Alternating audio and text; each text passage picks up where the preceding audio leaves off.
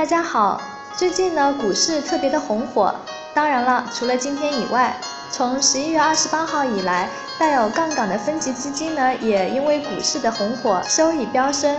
短短几天呢涨幅超过百分之三十的不在少数，所以分级基金呢也迅速成为了近期的热点话题。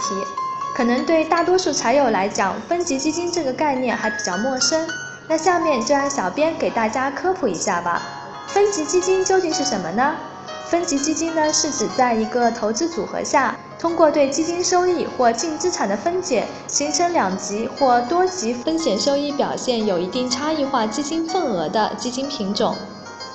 分级基金呢，具有三种份额，分别是母份额、A 份额和 B 份额。母基金呢和传统的基金类似，但是呢，分级基金通过对母基金的收益再分配，形成了两级不同风险和收益特征的基金。一个是 A 类份额，每年呢获得固定的约定收益，约定收益每天在净值中累计；一个呢是 B 类份额，它是在支付 A 类份额约定收益以后，享受剩余收益或者承担剩余风险。听了上面呢，可能觉得还是很模糊。那么为了形象一点，我们来举个例子：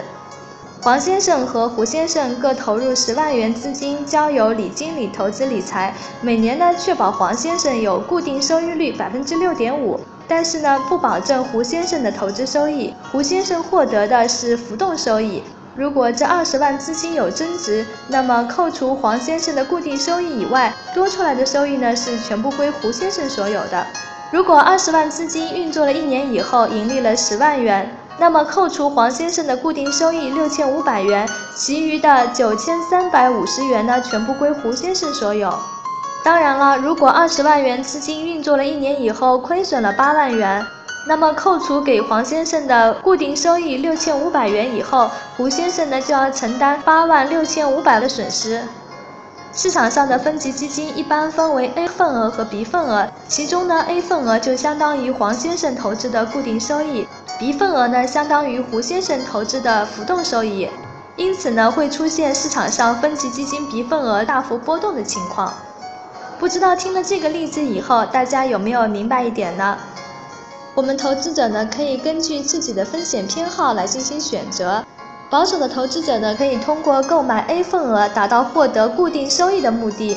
风险偏好的投资者呢，可以通过购买 B 份额获得超额的收益。在牛市的时候呢，可以选择 B 份额作为投资的标的；在熊市的行情中，可以选择 A 份额获得稳定收益。